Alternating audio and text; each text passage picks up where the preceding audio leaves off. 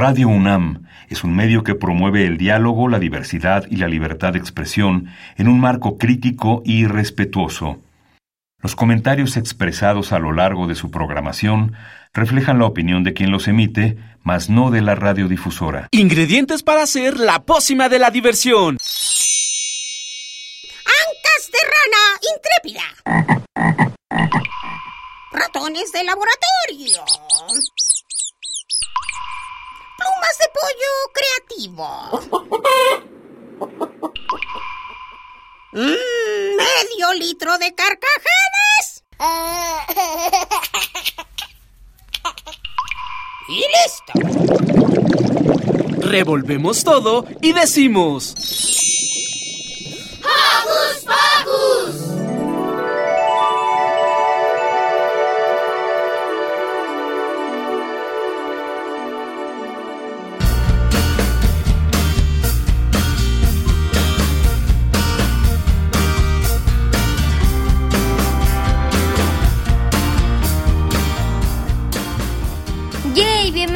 Sean queridos Juco Escuchas a este su programa para los peques y no tan peques de casa. Soy Santi y estoy feliz de estar con ustedes. Los recibo con un beso sonoro. Y yo soy Silvia y también estoy contenta de que nos escuchen sábado a sábado. Antes de iniciar con el programa queremos mandarles saluditos a nuestros Joco conductores. Y de la misma forma agradecerle a nuestro equipo de producción, Cara, Alejandra, Pablo y Daniel. Y claro que no podemos olvidar a nuestro querido Alex, un apapacho sonoro para él. Y ah, también a Tambor. Mi perro. ¿Y qué te parece, Santi, si ahora les contamos lo que les tenemos preparado para el día de hoy? Super sí, porque hoy en Hocus Pocus Comenzaremos con una entrevista a las actrices Samantha Carrillo y Andrea Vargallo, que nos hablan de la puesta en escena La piña que quería ser fresa. Ricky nos habla del Día Mundial de la Felicidad, que fue el pasado 20 de marzo. También escucharemos la historia de una niña rebelde llamada Alicia Alonso. ¿Quieres descubrir de quién se trata? Pues quédate con nosotros y escucha lo que hacía y contra qué se rebeló. Y ya casi para cerrar con la emisión, Diego Emilio platicó con David Telles y nos habla de la música clásica contemporánea en Europa. Claro, no puede faltar la buena musiquita. Así que abrochen sus cinturones que ya está por despegar. Hocus ¡Pocus!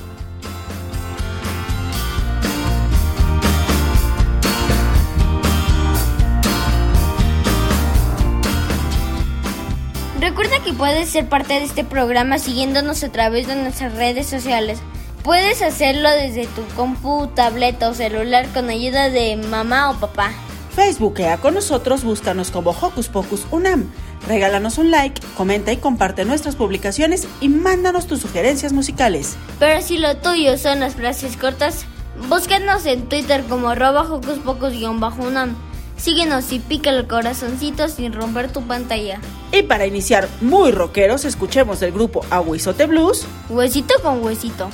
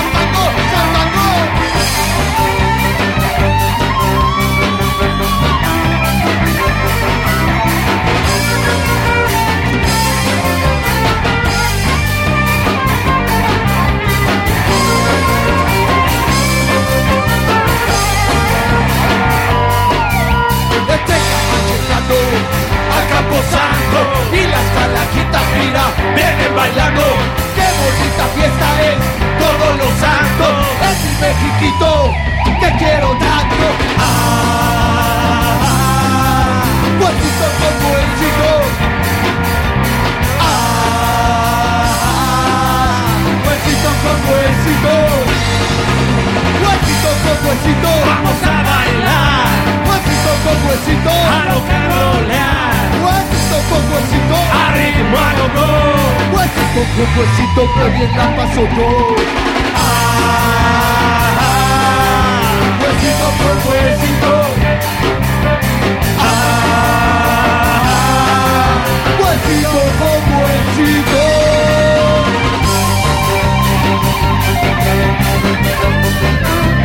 Eso, aquí soltero. Orquesta, aquí soltero.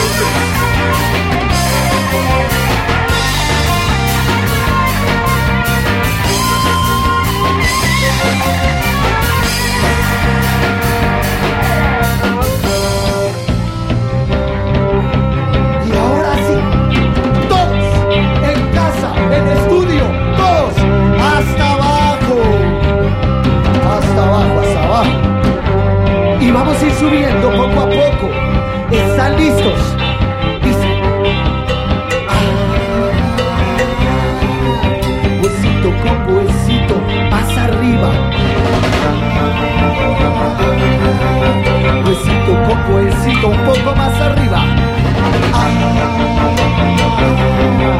huesito con huesito, hasta arriba.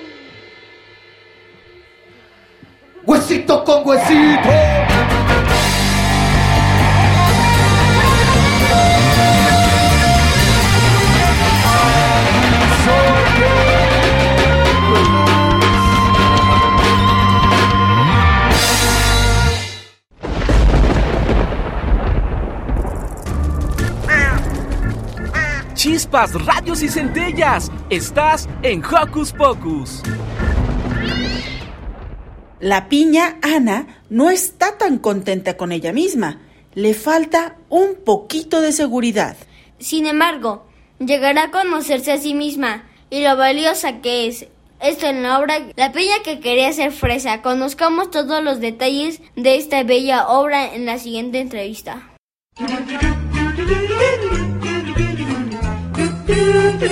¿Listo micrófono? ¡Yeah! ¿Listo invitado? ¡Yeah! ¿Listas las preguntas? ¡Yeah! Tres, dos, al aire. Ahora va la entrevista.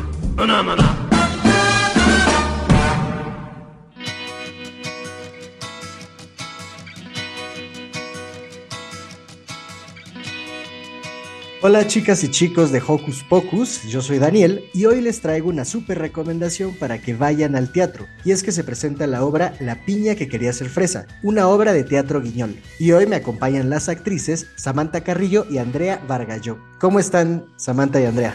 Muy bien, muchísimas gracias. ¿Y tú? Muy bien. ¿Y tú Andrea cómo estás? Muy bien, también muchas gracias por tenernos. Oigan, pues muchas gracias a ustedes por aceptar esta entrevista. Y antes de comenzar a platicar de la obra La piña que quería ser fresa, me gustaría que me contaran sobre su carrera en el mundo de la actuación. Samantha, ¿cómo comenzaste? Pues mira, yo empecé hace 20 años en el mundo de la actuación. Fíjate que fue bien chistoso. Yo siempre quise ser actriz desde que, desde que tengo uso de razón. Entonces, todo comenzó con una llamada telefónica a un, a un programa. Ahí me regalaron una, una beca, una beca condicionada. La condición era que si realmente tenía el talento para, para poderla utilizar y que si no era así, dársela a alguien que realmente la ocupara con, con todo, pues esa era la condición, ¿no? Entonces me hicieron el casting, todo quedó muy bien y pues me quedé tomando clases en esta escuela, terminé ahí mi carrera y bueno, antes de terminar eh, empecé a trabajar, me mandaron a trabajar a todas las obras infantiles que te puedas imaginar. Y pues bueno, así ha sido durante 20 años de hacer teatro, de todo tipo de teatro, pero siempre me enfoqué más en el teatro infantil, ya que ese es el que me ha llenado mucho más y el que me ha dado la mayor satisfacción de todo, ¿no? Ver a los niños disfrutar y, y entregarse es una maravilla y es una joya.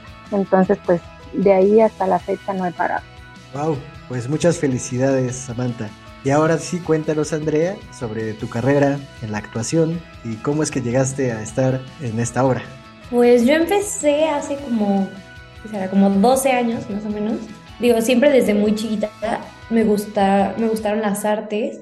Empecé siendo bailarina y estar como arriba del escenario era algo que, que me llamaba mucho la, la atención y me gustaba. Y entonces cuando de repente en los festivales de, de la academia de, danza en la que estaba necesitaban a, a, alguien que interpretara algún personaje yo era la primera que levantaba la mano después como que me di cuenta que, que también actuar me llamaba mucho la atención y empecé a, a tomar clases y a tomar cursos empecé a estudiar teatro musical en realidad ese es como mi primer acercamiento con la actuación en sí. Estudié teatro musical muchos años y bueno, de ahí me empezaron a jalar a proyectos y a diferentes obras de teatro infantil, musical y empecé ya como a diversificar un poco un poco todo, pero sí, igual que igual que Sam, en mi caso también eh, estoy mucho más enfocada en el teatro infantil. Pues muy bien, y a ambas les gusta hacer teatro infantil y ¿por qué decidieron como enfocarse mucho más hacia este público que la verdad no es nada fácil? Sí, la verdad no es nada fácil. Captar la atención de los niños es todo un reto. Y creo que el ver las caritas de asombro de los niños, el verlos disfrutar, el verlos en algún momento, depende del personaje en el que estés, enojarse o reír, todas esas cosas como que fueron lo que me jalaron y me animaron a que este era mi camino, ¿no? El, teatro infantil para mí es, es, magia pura y es lo que les digo a los niños, ¿no? El teatro es una cajita de, de creación e imaginación pues nosotros podemos hacer muchísimas cosas y gracias a ellos es que pues también estamos aquí día a día disfrutando con ellos. Sí, o sea, como, dice Sam, digo, comparto mucho lo, lo, que ella dice, el teatro infantil para mí es muy divertido. La verdad es que es muy complicado, pero te mantiene como en este reto actoral constante de, que todo puede pasar. Y, digo, un poco el teatro es así, pero específicamente el teatro infantil como que nunca sabes cómo van a reaccionar o si los niños van a decir algo. Y, creo que llevar como mensajes importantes y de calidad a las infancias, creo que es como una misión muy, muy importante y creo que el teatro infantil es una gran manera de hacerlo.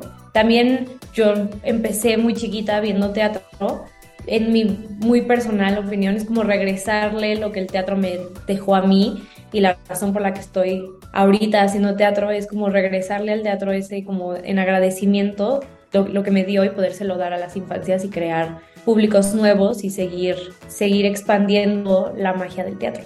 Órale, qué bonito.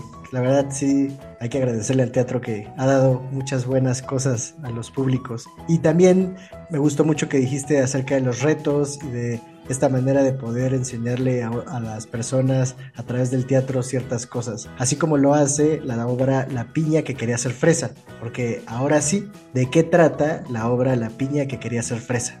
Esta obra tiene un mensaje súper bonito y justamente habla sobre la autoestima, la manera en que tenemos que confiar más en nosotros mismos, en no dejarnos llevar a veces por lo que digan las personas de nosotros. Justamente de esto va. Piñana, que es la piña, pues sufre bullying, ¿no? Por la fresa y la manzana.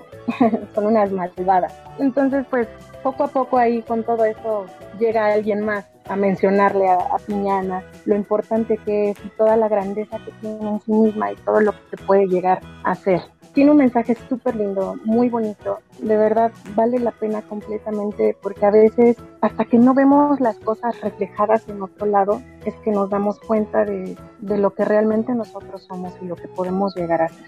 La verdad es que La piña que quería ser fresa es una historia súper bonita, muy, muy divertida, en la que justo como, como menciona Sam, habla sobre, sobre creer en nosotros mismos y en, y en lo que aportamos habla sobre, sobre, sí, como aceptarnos como somos y con nuestras diferencias y, y querernos. Creo que es un mensaje como muy importante hoy en día, tratar de no parecerse a alguien más y, reconocer que todas y cada una de las personas son únicas. Eh, de, eso va la piña que quería hacer fresa. Es una cosa súper bonita, llena de, de diversión, eh, de mensaje. Además es con títeres, entonces eso es una cosa bien padre también, porque visualmente tiene toda una cosa diferente a lo que una vez, a lo que normalmente vamos a ver al teatro. Entonces eso también está padre.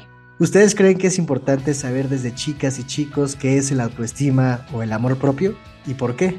Creo que debería ser parte básica de, de toda la vida hasta de la escuela, el autoestima y el amor propio, ¿no?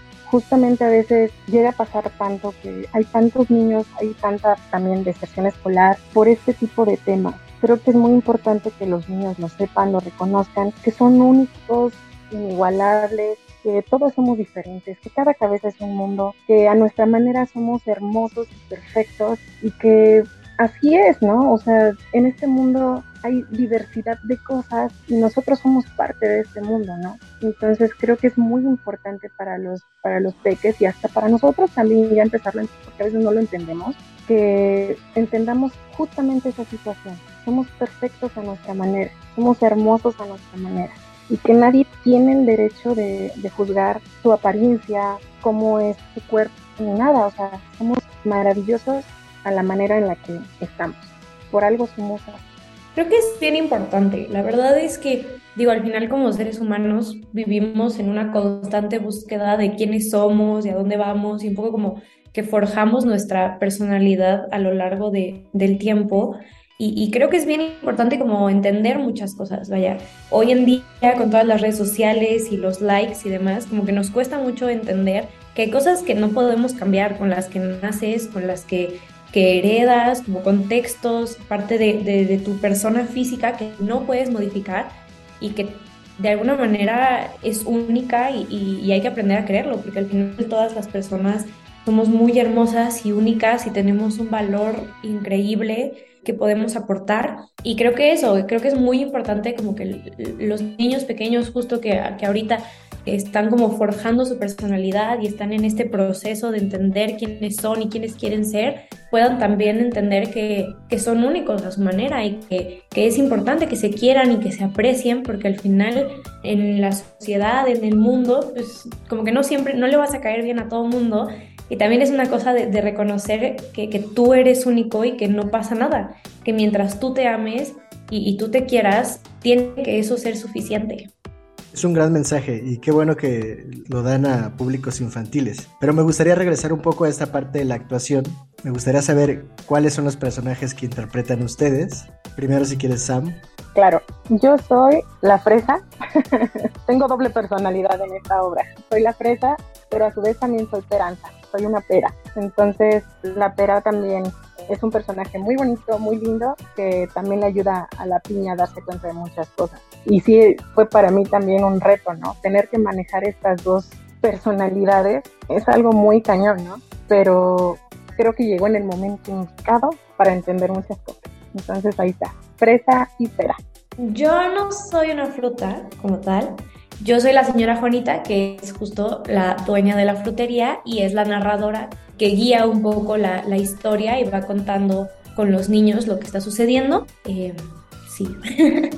Bueno, la narradora, que también es un gran personaje. Aquí me gustaría preguntarle, por ejemplo, a Sam, ¿qué fue lo complicado de interpretar a estas frutas? Y cuéntanos de este proceso que, que tuviste desde que te dijeron, vas a hacer la fresa y la pera hasta que ya estás presente en el escenario interpretándolas.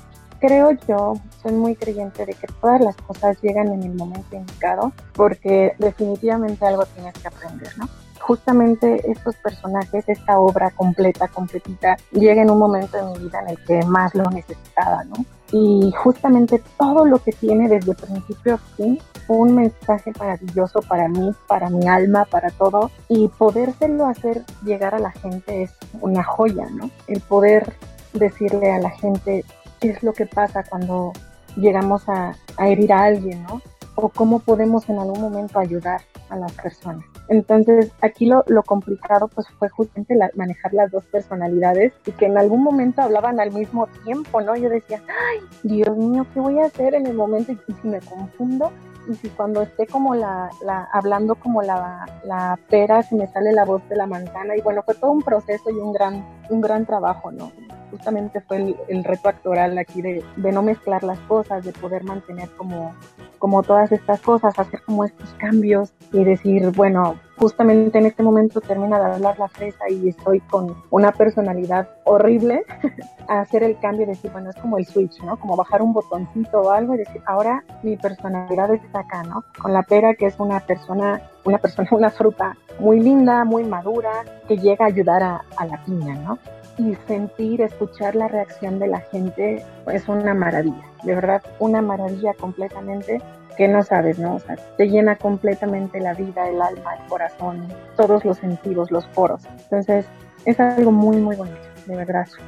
Y tú, Andrea, cuéntanos del proceso actoral que tuviste que hacer para ser la narradora, porque digamos que eres como el primer paso para que las personas puedan adentrarse a la obra, ¿no?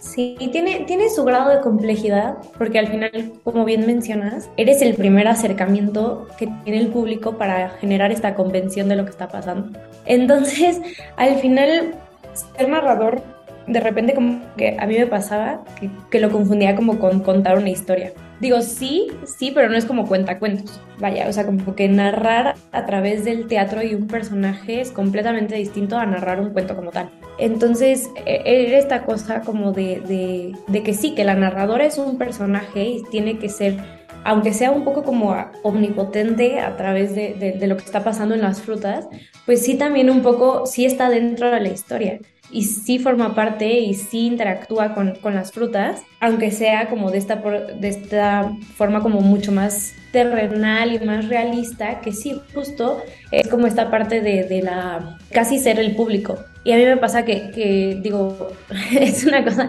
que de repente como actrices nos pasa mucho, que te quedas viendo la obra, que volteas a ver a tus compañeros, está padrísimo lo que están haciendo y entonces se te va, justo porque, porque al final sí un poco estás observando lo que, lo, que les está sucediendo porque al final tú lo tienes que contar. Y ha, sido un, un, reto como bien fuerte porque encima la narradora, esta en específico, se llama la señora Juanita, es la dueña de la frutería. Y entonces yo lo que tengo es que tengo este bien o mal de bailarina, entonces tengo como manitas de princesa todo el tiempo. Y bueno, esta señora es una persona que, trabaja y que no, no tiene manitas de princesa todo el tiempo y, no puede estar contando como si fuera una historia, un cuento de Disney, porque al final, pues no, o sea, como que es contarlo desde otra perspectiva completamente distinto. Y ha sido, ha sido muy divertido, pero sí ha sido un reto como, como bien grande, porque al final físicamente, digo, Sam, que interpreta a, a la fresa y a la pera, como que ella interpreta a través de estas dos marionetas súper bonitas y yo soy como quien está ahí observándolas. Entonces, como que distraerse o hacer como la cara equivocada o lo que sea, pues al final el público eso sí lo nota. Entonces, como que yo sí interpreto a través de mi cuerpo y eso eso es un reto. Digo, los actores hacemos eso, pero al final soy la única persona que, que se le ve la cara todo el tiempo. Y eso es, como que tienes que entrar en esta convención de que las frutas están vivas para poder entender perfectamente que sí la historia se está contando como debe de ser. Pues ambas tienen grandes retos actorales. Hace un rato nos comentaban que esta obra de teatro era con marionetas. ¿Quién fue la persona encargada de hacerlas y si ustedes tienen alguna favorita? Ay, definitivamente, bueno, yo soy la más feliz del mundo con con cualquiera de, ellos, incluso hasta con la manzana y con la, piña. Pero definitivamente yo creo que mi favorita es la, pera. Aparte, el buscarle como su voz, como buscarle muchas cosas y todo, para mí se ha convertido en, en algo, ¿no? Darle ese pedacito de mí. No, bueno, para mí la pera ha sido maravillosa. Digo, me encantan todas, pero mi favorita es la pera. Híjole, yo creo que coincido con Sam desde una perspectiva completamente distinta a la que ella tiene, pero sí, la pera es, es, mi, es mi favorita. Digo, de entrada, como que en la vida real la fruta de la pera me parece deliciosa, pero ya el personaje creo que es, es muy divertida y es tiene una voz como de sabiduría padrísima y sí disfruto muchísimo la pera, la verdad. Oigan, ¿y ustedes qué frutas serían en el mundo de las frutas y las verduras? ¿Y por qué? Híjole, yo creo que en esta vida yo sería una cereza. Porque es, aparte de todo es mi fruta favorita, ¿no? Entonces creo que yo sería una cereza en esta vida. Ay, qué difícil, qué difícil pregunta. No sé, creo que yo sería una naranja. Siento que las naranjas, por alguna razón, bajo mi concepto de, de, vida, creo que las naranjas como que se asemejan mucho a, a, los humanos, porque vaya, como que depende del día te pueden tocar súper dulces y, e increíbles, o depende del día te pueden tocar como súper agrias, o pueden estar como súper suavecitas o súper duras. Entonces creo que, que sí, sería una naranja, porque como que no sé, siento que, son como muy, de manera muy brutal, muy humanas. No, la verdad es que no lo había pensado así, pero suena muy bien, suena muy bien la verdad. ¿La naranja o la cereza? Oye, y ya para terminar esta entrevista me gustaría que por último me contaran acerca de cuándo será la obra, en dónde será la obra. Claro, antes que nada me encantaría mencionar a todos los que integramos la piña. Está Brenda Álvarez, que es la que interpreta a, la piña y a la manzana. Tenemos también alternando con, con Andy y bueno, aparte es directora, dramaturga y nuestro todo aquí, Mónica Jaime. En audio e iluminación tenemos a Antonieta Acosta y bueno, en todo lo que es de producción y así tenemos a Giovanna López. Bueno, Andy que también alterna con, con Moni para Señora Juanita bueno, tu servidora Samantha Carrillo. Y bueno, la invitación está, vamos a estar los sábados a partir del 8 de abril a la 1.30 de la tarde en la teatrería que está en la calle de Tabasco 152, Roma Norte. Y pues ya hay el resto de la información, ya se la dejo a mi Sí, y daremos una función especial por el Día del Niño en el Bunco, que está en la Roma, el domingo 30 de abril nuestras redes sociales nos pueden encontrar en Facebook y en Instagram como Manos a la Obra. Pues muy bien, entonces ya saben que a partir del 8 de abril se estará presentando esta obra, La piña que quería ser fresa, con un gran mensaje y además con marionetas muy divertidas. Les agradezco mucho Samantha Carrillo y Andrea Vargallo por estar en esta entrevista y les deseamos que tengan muchísimo éxito en esta próxima temporada de esta obra. Muchas gracias. Oye, un último agradecimiento nada más. Queremos agradecer a Moisés Gómez y a Difusión K por hacernos posible muchas de estas cosas y pues por estar ahí al pie del cañón con nosotros. Y nuestros, los boletos para la piña ya están a la venta en la página de la teatrería en Sala B o en cartelera de teatro, por si gustan descuentos. Pues ahí está. Muchísimas gracias y pues vayan a ver teatro. No hay más. Sí, sí gracias.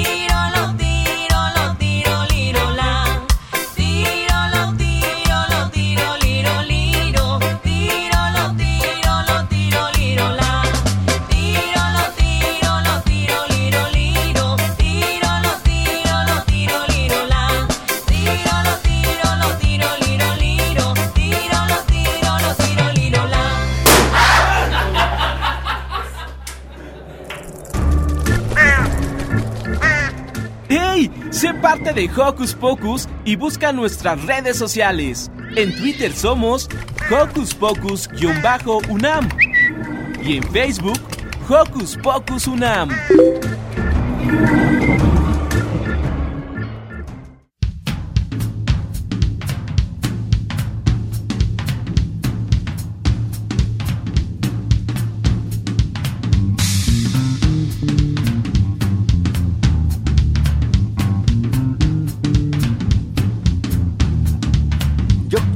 Mago que me enseñe sus secretos.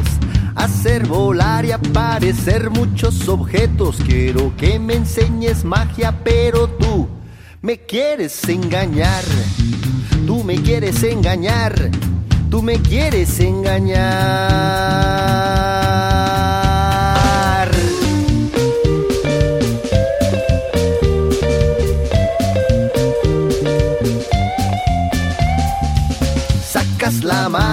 Dices nada por aquí. Sacas la otra y dices nada por allá. A mí me late chocolate que tú me quieres engañar. Tú me quieres engañar. Tú me quieres engañar. Sacas conejos del fondo de tu sombrero. Te crees un mago, pero sabes que no es cierto. Queremos magia verdadera, pero tú nos quieres engañar. Tú nos quieres engañar. Tú nos quieres engañar.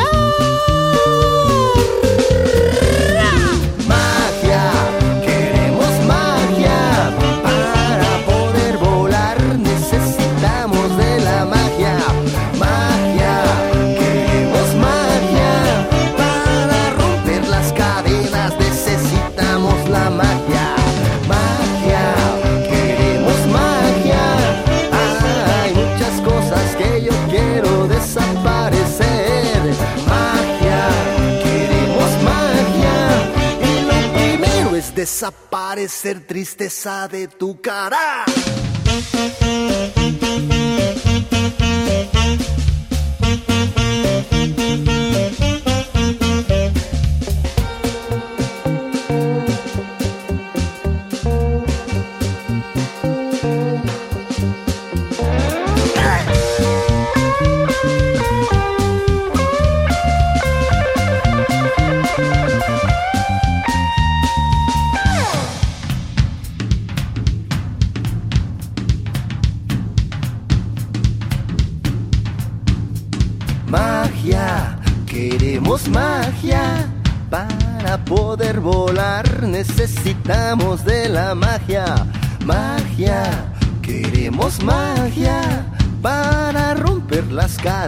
Necesitamos la magia.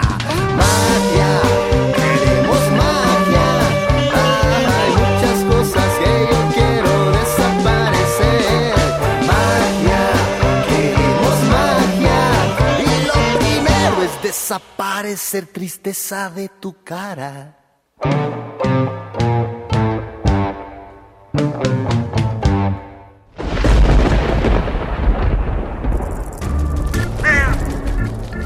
Chispas, radios y centellas. Estás en Hocus Pocus.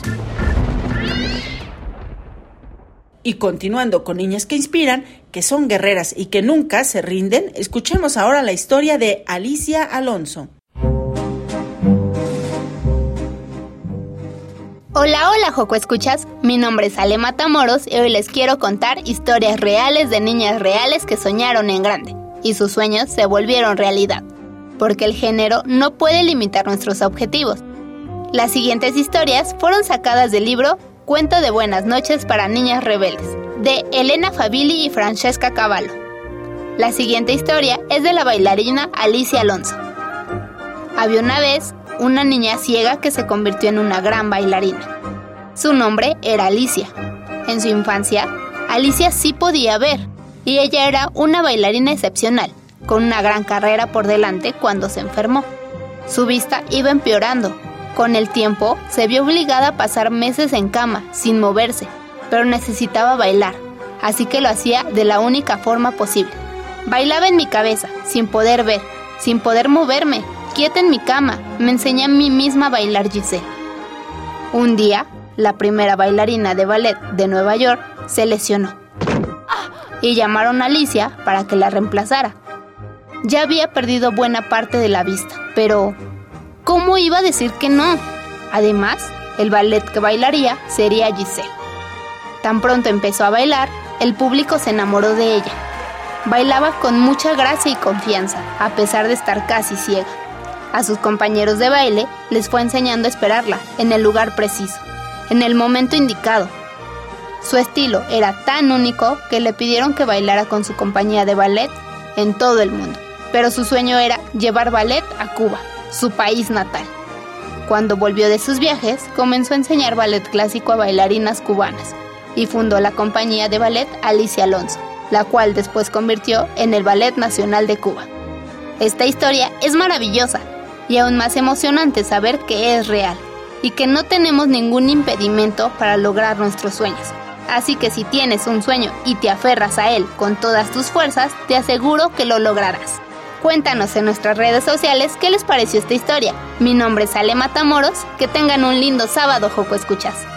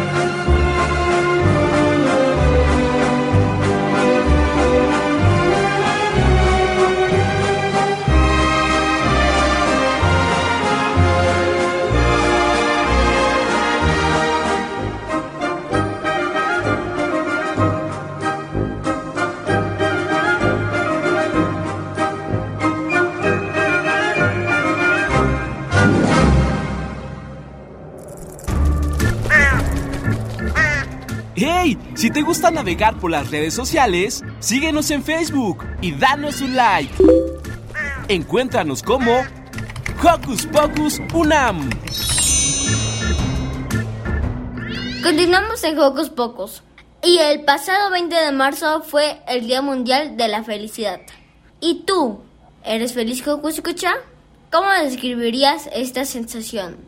Escuchemos más de este alegre tema de la mano de Ricky.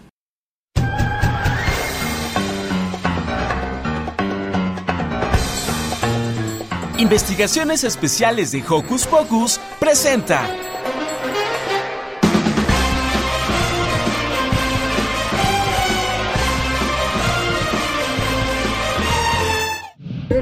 Hola Jugo Escuchas, yo soy Ricky y este 20 de marzo se celebra el Día Mundial de la Felicidad.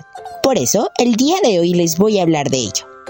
La felicidad se define como el estado de ánimo que se complace según la Real Academia de la Lengua Española. Sin embargo, es mucho más. Yo la definiría como plenitud en la vida, como ese sentimiento que dice que estás disfrutando la vida. La felicidad llega de muchas maneras. Al ganar o jugar un juego, al estar con nuestra familia o amigos, al jugar con nuestras mascotas, al hacer cosas que nos gustan. La felicidad tiene muchos beneficios. Las personas felices tienen mejor salud, son más exitosas, viven más, se relacionan mejor, son más capaces de lograr sus metas. Algunos tips para ser feliz son rodearse de gente feliz, agradecer siempre, analizar situaciones en las que podemos mejorar, entender que la felicidad no está solo en el éxito y el dinero, tener emociones positivas, tener metas, tener logros, tener buenas relaciones, buscar un propósito en la vida y lo más importante, elegir ser feliz, porque al final la felicidad está en cada quien, depende de nosotros. Sé feliz. Yo soy Ricky y me despido. Adiós.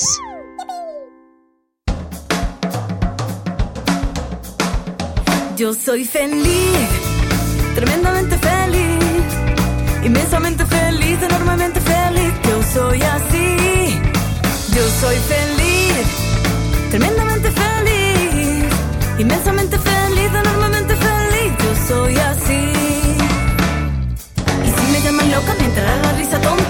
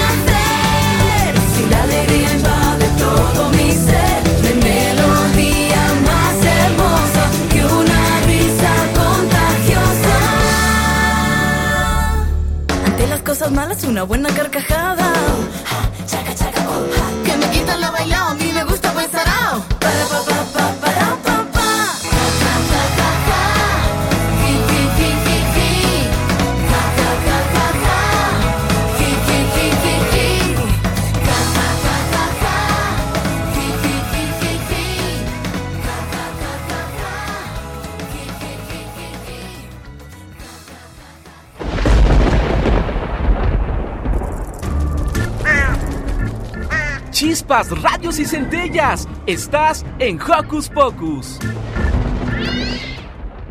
Y antes de despedirnos, nos vamos de viaje a Europa y esta vez lo haremos a través de la música.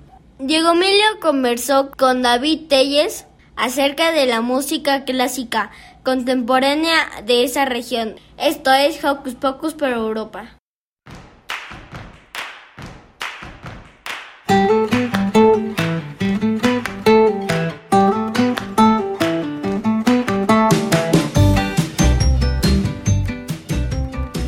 Amigos, bienvenidos a una nueva emisión de Hocus Pocus por Europa.